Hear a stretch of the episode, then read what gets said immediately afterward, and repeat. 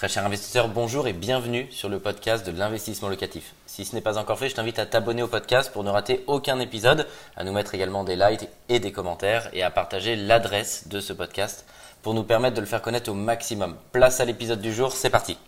Je voudrais qu'on parle de la retraite parce que si vous nous suivez, vous le savez, que vous ayez 20 ans, 30 ans, 40 ans, 50 ans, 55 ans, 60 ans, la retraite, ça se prépare maintenant, aujourd'hui et ça ne se préparera pas deux jours avant de partir à la retraite où généralement, euh, c'est souvent ce qu'on entend, vous voyez la feuille, vous voyez le montant que vous allez toucher à la retraite et là, c'est la soupe à la grimace et donc il faut que vous puissiez la préparer avant.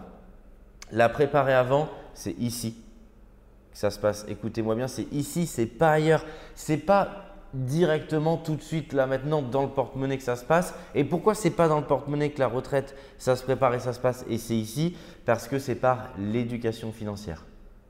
Si vous regardez cette vidéo, c'est que vous avez envie de progresser justement sur votre éducation financière.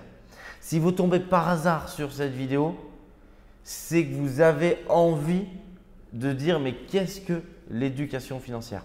Et c'est ici que ça se passe puisque le gros enrichissement dans l'immobilier, c'est d'utiliser l'effet de levier de la banque et ce n'est pas d'utiliser l'argent cash que vous avez à l'instant T pour votre retraite.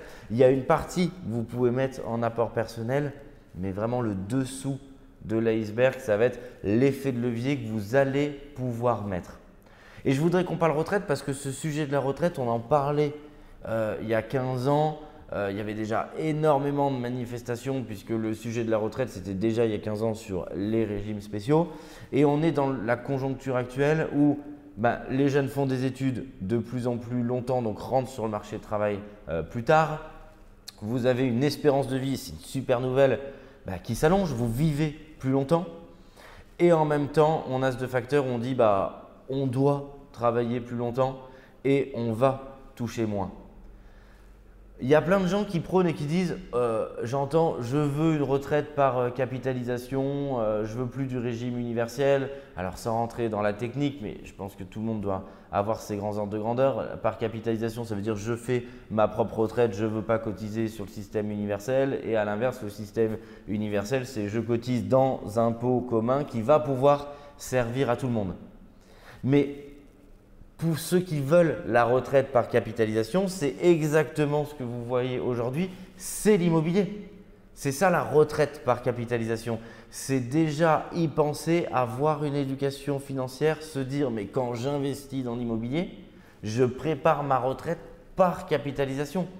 J'utilise mon effet de levier, j'utilise en mettant un petit peu d'apport personnel dans mes opérations mon argent pour l'injecter dans la préparation d'une retraite par capitalisation et ça se prépare aujourd'hui. Vous ne pouvez pas dire à trois jours de la retraite ah, je le savais, mais me plaindre, je n'ai pas investi dans l'immobilier et maintenant effectivement je vais toucher peu d'argent. Donc une fois que vous êtes conscient de ça, comment est-ce qu'il faut faire pour préparer cette retraite? En un, il faut utiliser votre effet de levier. Donc il faut que vous alliez vous renseigner auprès d'un courtier, auprès de votre banque, de savoir quelle est votre capacité d'endettement, quelle est votre capacité de solvabilité, combien vous pouvez emprunter à la banque. Et vous savez que cette image, elle m'est chère de si vous rentrez chez vous, il y a des billets sur la table et c'est ça votre capacité d'endettement. Et c'est comme si tous les soirs, vous disiez bonsoir chérie, que vous passiez devant cette table, il y avait votre capacité d'endettement qui était sur la table de votre salon et que vous n'y touchiez jamais. Donc gardez cette image en tête quand vous allez rentrer chez vous pour voir cette capacité de solvabilité. Donc c'est en un, la connaître. En deux, c'est bien entendu l'utiliser, mais l'utiliser à bon escient dans des opérations immobilières rentables. Si vous utilisez un effet de levier dans quelque chose qui n'est pas rentable ou dans quelque chose qui va vous générer un gros cash flow négatif, par exemple un Pinel où vous allez devoir compléter sans cesse dans un marché qui n'est pas forcément liquide. Donc qu'est-ce que c'est la liquidité? C'est le fait de pouvoir sortir d'un bien rapidement quand vous décidez de le vendre et c'est très important. Si demain à la retraite, euh, vous décidez, vous dites je ne veux pas de rente, mais je veux récupérer mon capital, le fruit de cette vente, c'est très important d'être sur un marché liquide. Donc, en un, déterminez votre capacité de solvabilité. En deux, utilisez-la dans des produits rentables. Et quand je parle de rentabilité, ne faites pas, et c'est mon point 3, de mal analyser la rentabilité. La rentabilité, vous allez avoir 50 calculs de rentabilité différents. L'idée, c'est pas de vous dire j'ai la vérité, je vais vous dire à vous aujourd'hui comment calculer votre rentabilité.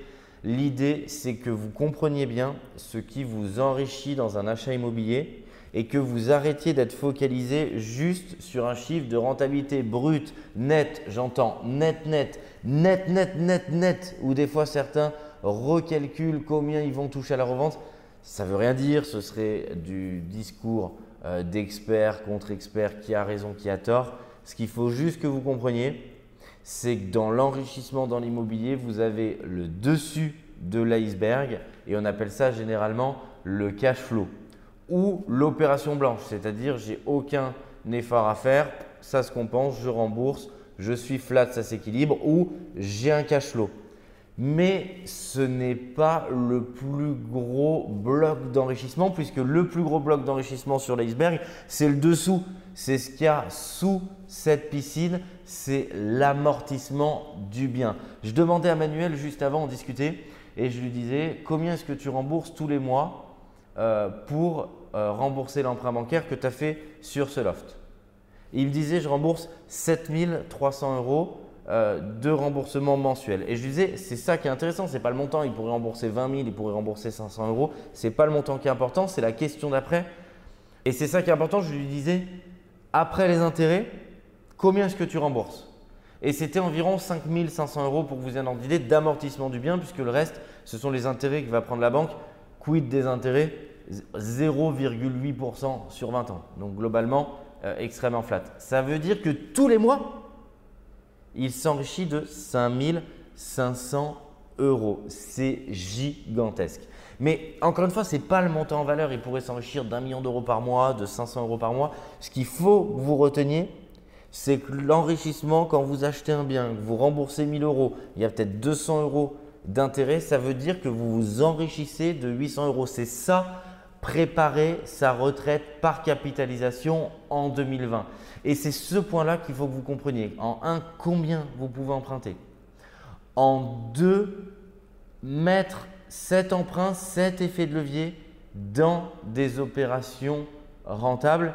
Et en trois, c'est bien comprendre votre enrichissement et pas penser que vous enrichissez que de 50 euros par mois par le cash flow parce que c'est faux et c'est ça l'éducation financière. Et si vous devez retenir une seule chose de cette vidéo, j'aimerais vraiment que vous reteniez ça aujourd'hui parce que c'est ça qui va vous permettre, les entrepreneurs de l'immobilier, de développer méchamment votre retraite dès 2020. Prenez des résolutions, prenez des bonnes résolutions pour vous, pour votre avenir et pour vos enfants.